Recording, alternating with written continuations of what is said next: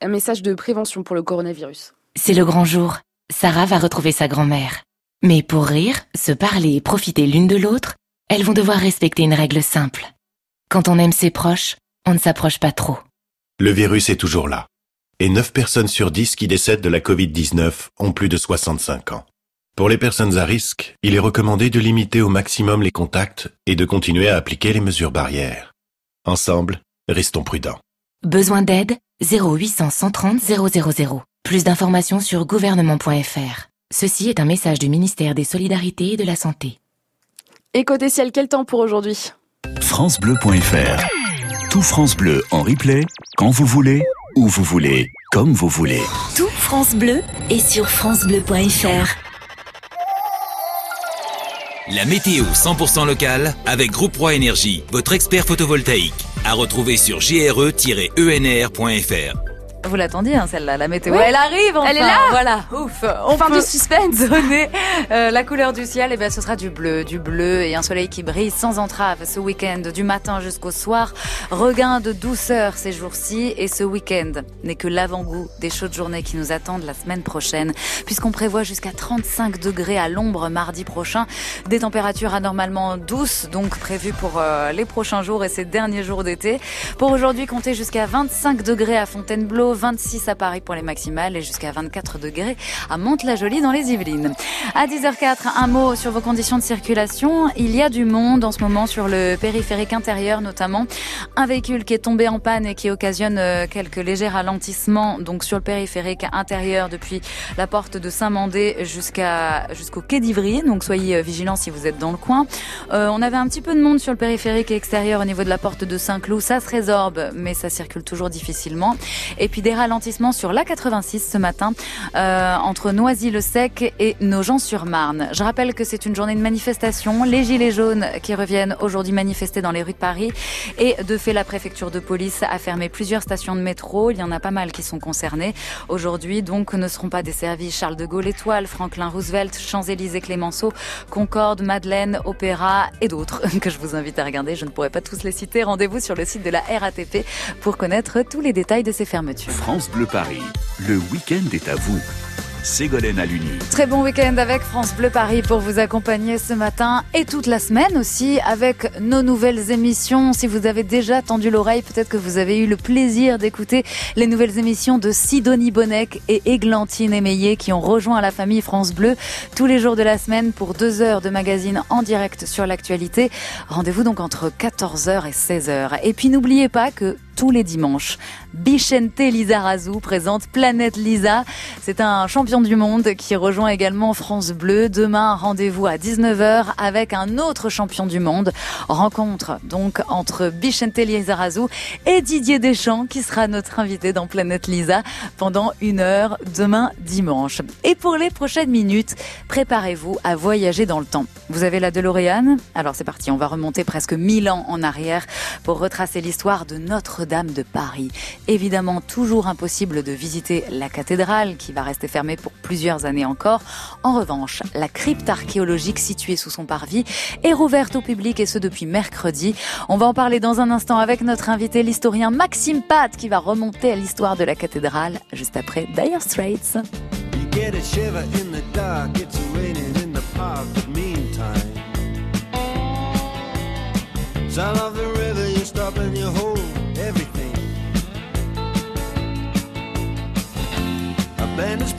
See.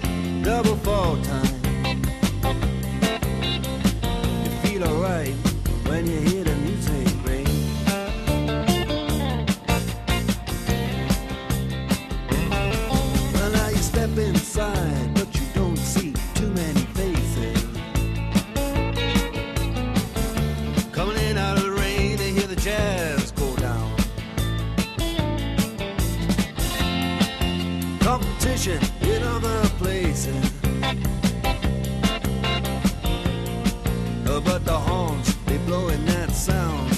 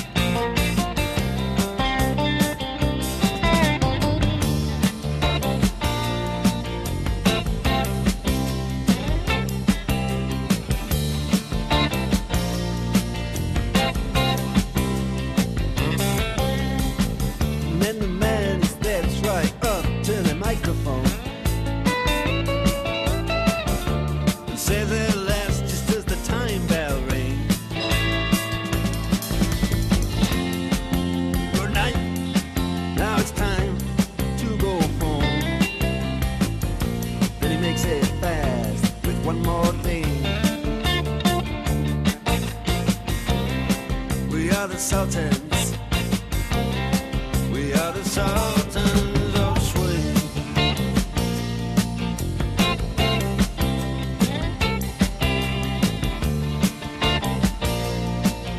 Une douceur pour entamer votre week-end sur France Bleu Paris, les Dire Straits avec Sultans of Swing sur France Bleu Paris.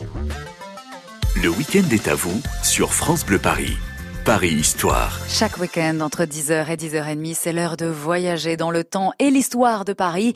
Et aujourd'hui, nous avons choisi de rendre visite à une grande dame bien plus âgée que la Tour Eiffel. À l'occasion de la réouverture au public de la crypte archéologique de Notre-Dame de Paris, nous vous invitons à voyager au cœur des murs de la cathédrale centenaire, plus d'un an après son incendie. Et pour nous guider à travers le temps, un habitué des murs de France Bleu Paris, Maxime Pat. Bonjour Maxime Bonjour Ségolène, bonjour à tous. Vous êtes notre historien du jour pour remonter aux fondations de la cathédrale. Alors déjà, est-ce qu'on peut dater vraiment précisément la construction de Notre-Dame de Paris? Alors on peut dater euh, la construction de la cathédrale de Paris, euh, oui, dans la mesure où il y a cette date qui revient très souvent dans plusieurs écrits, c'est 1163, Mm. et ne serait-ce que pour la simple euh, idée, c'est que la première pierre euh, a, a été posée cette année-là et a été notamment bénie par la présence du pape Alexandre III. Ah oui. Donc vous voyez, il y a un fait réel, c'est celui-ci. Oui, et alors dans quel but elle a été construite à la base, Notre-Dame? Alors Notre-Dame, elle fait, il faut savoir, euh, partie d'une succession déjà. Il y avait avant Notre-Dame de Paris la cathédrale gothique que l'on connaît aujourd'hui. Il y avait Mm. une cathédrale juste avant qui était une cathédrale euh, de style roman, euh, parce que celle d'aujourd'hui, donc encore une fois, elle est d'art gothique. Et puis il y avait aussi avant euh, quelques églises. Il y en a eu trois, et donc ça fait partie de ce prolongement-là. Alors Mm. pourquoi Notre-Dame de Paris? Parce que, eh bien, la population parisienne augmente. hein. on passe quand même de 50 000 habitants en 1150 à 200 000 en 1300. Ah et donc forcément, dans une société qui est pieuse, il faut pouvoir accueillir les fidèles qui viennent euh, euh, prier et puis aussi qui viennent, euh, eh bien, se recueillir euh, près des reliques, dans le Mm. sens où une cathédrale accueille des reliques, donc des objets sacrés. Euh, Donc ouais. c'est cette idée-là. Mm, hein, on l'a- de- on l'a de- toujours appelée Notre-Dame quand elle a été construite, c'était euh, le terme? Oui, bah oui, parce que Notre-Dame renvoie, eh bien, au fait que, eh bien, on rende un culte ici euh, à la Vierge Marie, si vous voulez. Ouais. Donc c'est euh, euh, la grande vénération. Et euh, c'est vrai, euh, un mot sur cet art gothique est quand même extraordinaire. Moi, je vous renvoie juste parce que c'est une époque foisonnante qui est extraordinaire, la construction d'une cathédrale. Moi, je vous renvoie à Ken Follett, qui est ce célèbre auteur et qui a notamment écrit ce pavé, c'est le cas de le dire, qui s'appelle Les piliers de la terre et qui rend compte de ce que c'est à l'époque médiévale. La construction d'une cathédrale, c'est quelque chose d'extraordinaire. Alors, euh, juste sur une idée reçue qu'on peut avoir aussi, on imagine que c'est un chantier où il y a euh, énormément, énormément euh, d'ouvriers, d'ailleurs qu'on Ouais. appelle à l'époque des œuvriers. Ben en fait, c'est pas forcément le cas. Je dis pas qu'il y a pas grand monde, mais disons qu'on choisissait bien les personnes qui travaillaient sur le chantier. C'était des personnes compétentes qui étaient d'ailleurs bien payées, hein, et chaque corporation de métier est présent, euh, eh bien, euh, sur euh, le chantier Et- parce que on a besoin de tout le monde. Et est-ce qu'il y avait des peintres? Parce que je sais qu'à à l'époque, beaucoup d'édifices religieux étaient peints. Est-ce que Notre-Dame de Paris euh, était colorée? C'est une très bonne question, effectivement, parce qu'aujourd'hui, on a tendance à voir bah, tous ces bâtiments anciens blancs Mhm. avec la pierre blanche. Ouais. Mais vous avez raison, euh, il y avait beaucoup de couleurs. La plupart des cathédrales, quasiment toutes, en tout cas de ce style et de cette grandeur, eh bien, étaient colorées. Il faut imaginer Notre-Dame avec une façade, avec des colorations extraordinaires, euh, qui permettaient de mettre encore plus en relief, qui permettaient eh bien de mettre en avant toutes les scènes de la Bible, hein, parce que je vous rappelle qu'une cathédrale, eh bien, c'est euh, une Bible en pierre. Donc effectivement, ça raconte une histoire et la couleur permet de raconter encore mieux cette histoire et de, donner vie en fait à tout cela. Et voilà, Notre-Dame de Paris, à laquelle nous redonnons vie ce matin en revisitant son histoire grâce à vous, Maxime Pat, notre invité jusqu'à 10h30. Alors, pourquoi a-t-elle été construite sur l'île de la Cité? Et c'est ce que nous allons voir dans quelques instants, juste après votre musique. Benabar avec son tout nouveau titre sur France Bleu Paris. À tout de suite. France Bleu Paris Matin. Le réveil dans la bonne humeur. Service compris. Bonjour à tous Stéphane Jobert. Je vous propose de débuter ce dimanche ensemble sur France Bleu Paris et avec le beau temps annoncé dans la région, nous ferons le tour des activités à faire en famille en Ile-de-France, des sorties, des brocantes, toute l'actualité avec la rédaction et la bonne humeur avec toute l'équipe pour vous réveiller. On se retrouve donc dès 7h sur France Bleu. France Bleu Paris Matin. Tous les week-ends, 7h, 9h.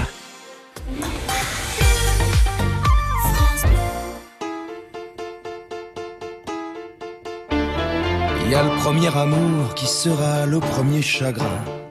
Il durera toujours, enfin l'éternité. Au moins, on est un peu plus qu'un homme.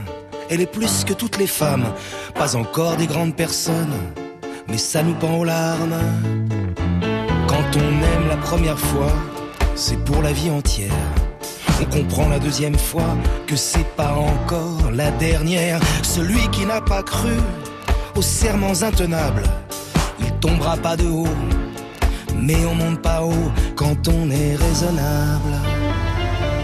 Tous les divorcés se sont aimés tendrement. Un week-end sur deux, ils le répètent à leurs enfants. Quel est le plus important, le premier amour ou le plus récent y a le deuxième amour, moins spectaculaire, quand même le détour, rien à envier à son grand frère. On prend reconnaissant ce que la vie nous redonne. On veut croire mais on en doute que cette fois c'est la bonne. Il y a le troisième amour, maintenant on connaît la chanson. Mais surtout, n'allons pas croire que c'en est fini des passions. Il est aussi dévorant que les précédents. C'est pas parce qu'on aime plusieurs fois qu'on n'aime pas vraiment, n'aime pas vraiment. Tous les divorcés se sont aimés tendrement. Un week-end sur deux, ils le répètent à leurs enfants. Quel est le plus important? Le premier amour ou le plus récent? Quel est le plus important? Premier amour ou le plus récent?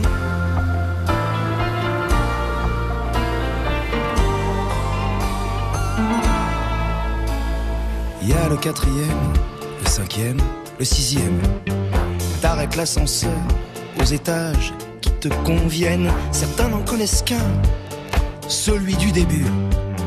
D'autres en connaissent plein, s'avouent jamais vaincus. Il y a les malheureux qu'il faut serrer dans les bras, qu'ont pas connu l'amour et pensent qu'ils n'y ont pas droit. C'est faux, y a pas d'âge pour connaître l'âme sœur. D'ailleurs, je dis souvent à ma femme qu'il faut pas qu'elle désespère. Tous les divorcés se sont aimés tendrement. Un week-end sur deux, ils le répètent à leurs enfants. Quel est le plus important Le premier amour?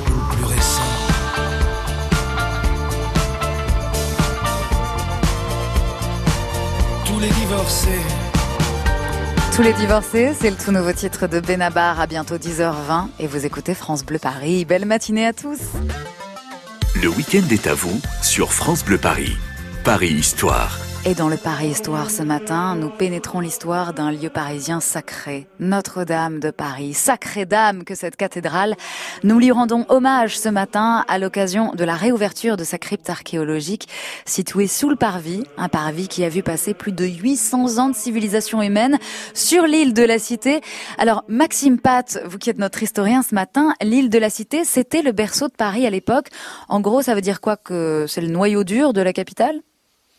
Oui, exactement, Ségolène. Alors, on a longtemps dit que c'était, euh, et on le dit toujours, le berceau de Paris. Alors, même si on revient un petit peu euh, là-dessus, parce qu'on a longtemps pensé, on revient juste un petit peu dans l'histoire pour Mhm. qu'on puisse comprendre les origines, c'est qu'on a longtemps pensé, eh bien, que euh, justement, c'était euh, le point de départ d'une petite tribu gauloise qui se nommait les Parisides, d'où le nom parisien, et qui vécurent en fait euh, durant le troisième siècle avant Jésus-Christ, donc ça remonte. Et en fait, on a découvert quand même assez récemment, eh bien qu'en réalité cette petite tribu de Gaulois euh, qui semblerait, euh, eh bien les initiateurs de tout cela, de ce berceau parisien, étaient plutôt situés près de Nanterre. Donc vous voyez, l'histoire évolue et c'est ça qui est intéressant justement. Mais euh, bon, de toute façon, c'était pas très loin et euh, par euh, les évolutions euh, successives, le berceau parisien est quand même celui-ci. Puis ça renvoie au berceau parce que notamment la forme géographique aussi de cette de cette île Mm. euh, qui renvoie aussi à un berceau. Ouais. Donc et alors, voilà un petit peu. pourquoi la cathédrale Notre-Dame de Paris a été construite ici? Pour ces mêmes raisons-là? Alors oui, pour ces raisons, disons que encore une fois, pendant très longtemps, on a pensé que c'était le berceau. hein. Les, découvertes dont je viens de vous mentionner, eh bien, sont assez récentes. Et puis c'est la naissance de Lutèce. Et à partir de cela, eh bien, encore une fois, euh, ça va être le cœur de, Paris, ne serait-ce que parce que euh, l'île de la Cité, c'est une, c'est une, c'est une zone géographique très intéressante. C'est entouré, bien évidemment, eh bien, des bras de Seine, qui en fait à l'époque, eh bien, quelque chose d'intéressant pour la pêche, pour la navigation, et donc euh, l'île de la Cité, bah, d'un point de vue géographique, est euh, destinataire de ce succès-là. Et donc, ce qui fait que des grands monuments vont apparaître, dont la cathédrale Notre-Dame de Paris. Mais enfin, euh, on peut faire référence aussi au Moyen Âge, euh, au palais de la Cité, hein, qui va être la demeure des rois de France, disons du Xe au XIVe siècle, hein, donc une bonne partie du Moyen Âge. Et puis on retrouve aujourd'hui des vestiges très importants. Vous citiez justement tout à l'heure la réouverture De de la la, crypte. crypte archéologique, Ouais. qui est très intéressante. Cette crypte a été euh, découverte euh, il n'y a pas si longtemps. C'est suite à des fouilles qui ont été réalisées dans les années euh, 60 et au début des années 70 pour justement la construction d'un parking souterrain. On s'est rendu compte, eh bien, que sur ce, euh, sous ce parvis de la cathédrale, eh bien, il y avait justement des vestiges de lutèce, euh, le sous-sol de l'ancienne chapelle euh, de l'Hôtel Dieu, les fondations euh, des maisons de la rue euh, Neuve de Notre-Dame. Enfin, des vestiges assez extraordinaires. Donc, c'est un lieu foisonnant cette île de la Cité et de toutes les époques d'ailleurs, hein, comme je vous l'ai dit, autant de l'Antiquité que du Moyen Âge Ouais. et puis la conciergerie où Marie-Antoinette a été euh, notamment emprisonnée pendant quelque temps au moment de la vrai, Révolution. un vrai condensé d'histoire. Et dans un instant, vous restez avec nous, Maxime Pat. On va retourner au cœur de la cathédrale pour avancer dans le temps. Notre-Dame de Paris qui aurait joué un rôle crucial au 19e siècle. Retour donc sur les pavés de l'île de la Cité dans trois minutes, juste après Doja Cat sur France Bleu Paris.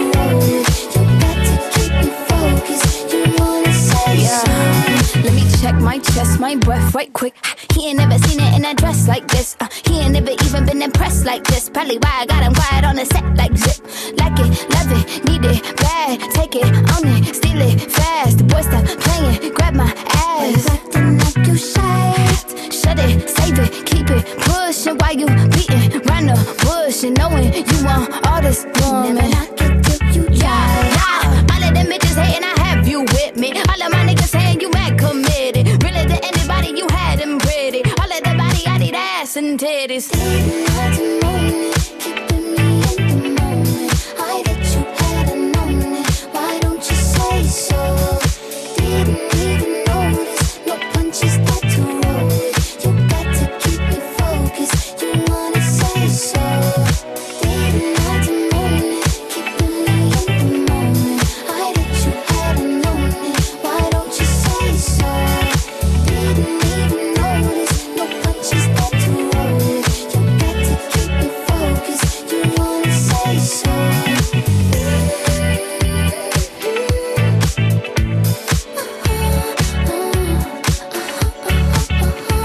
Le tube qui nous a fait tout l'été qui continue de nous faire cette rentrée. Say avec Doja Cat pour ensoleiller votre week-end qu'il est déjà bien. Il va faire chaud. Pensez à sortir et pourquoi pas une balade sur le parvis de l'île de la Cité devant la cathédrale Notre-Dame de Paris. Le week-end est à vous sur France Bleu Paris. Paris Histoire. Cap sur l'histoire de Notre-Dame. On termine ce voyage avec vous, Maxime Pat. L'histoire de Notre-Dame de Paris qui a d'ailleurs influencé la grande histoire avec un grand H. Notre-Dame a eu un rôle primordial au 19e siècle notamment. Oui, exactement. Alors, on peut dire qu'au 19e siècle, euh, Notre-Dame de Paris va renaître parce qu'il faut savoir, alors au début du 19e siècle, c'est vrai qu'elle accueille un grand événement, c'est le sacre de Napoléon Bonaparte, euh, Mm. eh bien, euh, du 2 décembre 1804, qui se fait là-bas, et donc c'est vrai que c'est un moment pour mettre un coup de projecteur, et bien sûr Notre-Dame, mais euh, comme un petit peu tous les grands monuments, et même d'autres, des plus confidentiels, eh bien, au début du 19e siècle, a eu la révolution industrielle qui est passée quelques décennies auparavant par là, et c'est vrai que les monuments sont quand même pas dans un très très bel état.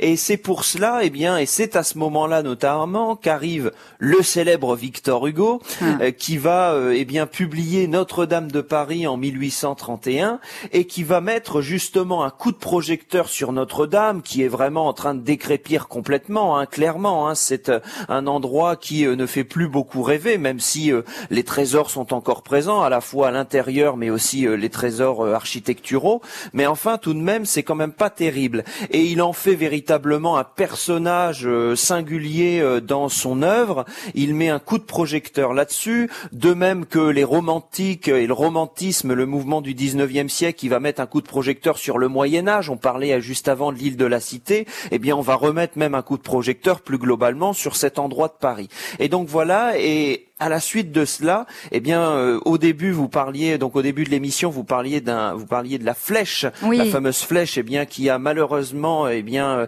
euh, péri dans l'incendie, Mm. euh, exactement, et, et, et justement, eh bien, Viollet-le-Duc va être euh, à l'initiative euh, avec Jean-Baptiste Lassus, eh bien, de, au fond, euh, tout ce chantier euh, de restauration que l'on va faire après. Alors, il y a eu effectivement cette célèbre flèche, mais il y a eu tant d'autres choses Mm. euh, qui euh, sont symboliques et singuliers dans Notre-Dame de Paris. Et euh, voilà, c'est c'est quelque- c'est une époque très importante. C'est c'est Ouais. un tournant, hein, clairement, c'est un tournant. Et merci à Victor Hugo, hein, du coup, d'avoir euh, remis un coup de projecteur sur Notre-Dame de Paris, euh, grâce à qui, donc, elle a pu avoir une restauration à l'époque. Merci beaucoup, Maxime Pat, d'avoir été avec nous. Merci à vous. Pour poursuivre le voyage, rendez-vous dans la crypte archéologique désormais rouverte au public depuis mercredi. Il y a une exposition en ce moment consacrée à l'histoire de Notre-Dame de Paris, intitulée De Victor Hugo à Eugène Viollet-le-Duc. Justement, c'est dans la cohérence de ce qu'on disait, Maxime Pat. Rendez-vous dans la crypte de l'île de la Cité. Merci Maxime, on vous retrouve sur YouTube, hein, puisque je vous rappelle, euh, vous qui nous écoutez, que Maxime Pat est également youtubeur avec votre chaîne Un temps d'avance pour en savoir plus sur l'histoire de Paris. À très vite sur France Bleu Paris, Maxime. À très vite, à bientôt, Ségolène. Chaque dimanche sur France Bleu, Passe-moi la pommade. Vicente Lissarassou met l'expérience humaine de ses invités Tranquille. au centre de la planète Lisa. Ok. Ce dimanche, retrouvailles de champions du monde. Champion du Vicente Lissarassou reçoit Didier Deschamps. Salut Lisa, c'est toi qui conduis le camion. Vicente Lissarassou dans Planète Lisa avec Didier Deschamps. La route a été longue, périlleuse. Ce dimanche, uniquement sur France Bleu. Super photo. Dès 19h. À demain.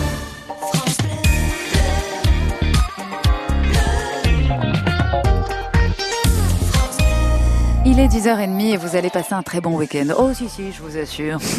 Retour d'un temps quasi estival, plein soleil sur toute la région et pour tout le week-end d'ailleurs avec une montée progressive des températures. L'occasion d'aller profiter cet après-midi des concerts de plein air au Parc Floral de Paris. Classique au vert, vous connaissez? Ah oui, ça a lieu tous les ans et c'est donc le Parc Floral qui se transforme en jardin d'été avec un concert gratuit cet après-midi à 16h. C'est un trompettiste spécialisé dans la musique de film qui vous attend. Et cet après-midi, notez que si vous allez au Parc Floral de Paris, il fera 24 degrés à l'ombre, donc pensez-y. Il est 10h31 sur les routes à cette heure-ci, pas de difficultés majeures, sauf toujours ce ralentissement sur l'A86.